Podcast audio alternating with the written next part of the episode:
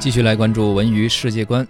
阿里签约北京卫视，台网联动搞电商，究竟能走多远？这也算是一个大动作了啊！嗯阿里巴巴集团签约北京卫视，开启和省级卫视的全面合作。北京卫视呢将整合全天的广告时段和综艺资源、大演大活动的这个资源，还有电视剧的资源等等，根据不同的时段和内容来丰富定制精准的互动方式，打通从内容到终端的整个生态闭环。这个具体的怎么操作呢？也许在观众看来啊，是可以边看边玩，又拿红包又买商品的一个数字娱乐购物体验时代。都说之前互联网可能会冲击到电视，现在人家不光是冲击，反而逆袭回来了，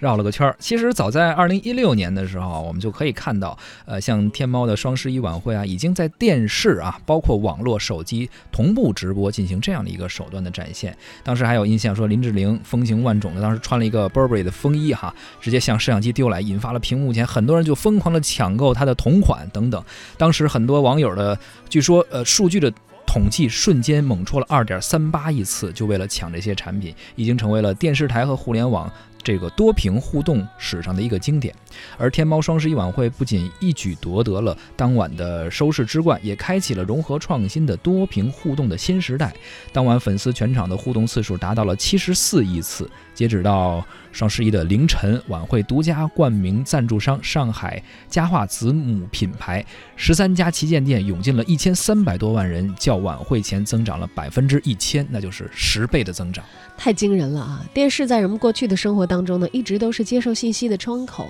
但是呢，没办法占据主动，呃，因为它是大家自己拿着遥控器，你选到哪个，它是一个被动被选择的一个对象。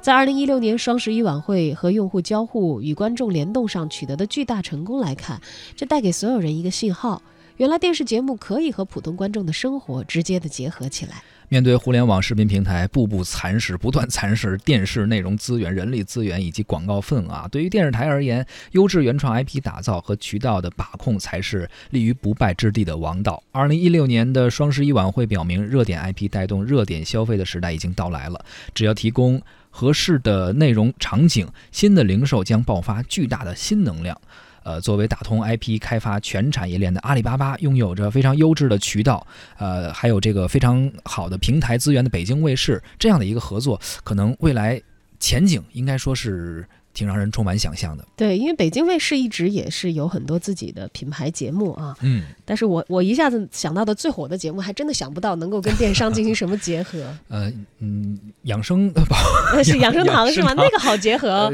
卖点儿养生的东西是吗？就是我想的是真的完全不知道他们跟电商怎么结合，因为想到北京卫视，我现在想到的是《法制进行时》，这个最好还是不要结合。所以还是拭目以待吧啊！嗯看看这个台网互动的这两家强手携手在一起的时候，给我们嗯推出怎样的日后的一些新的呃怎么说呢？产品点子啊，或者一些对内容吧。或者厉害一点，革新我们的生活方式。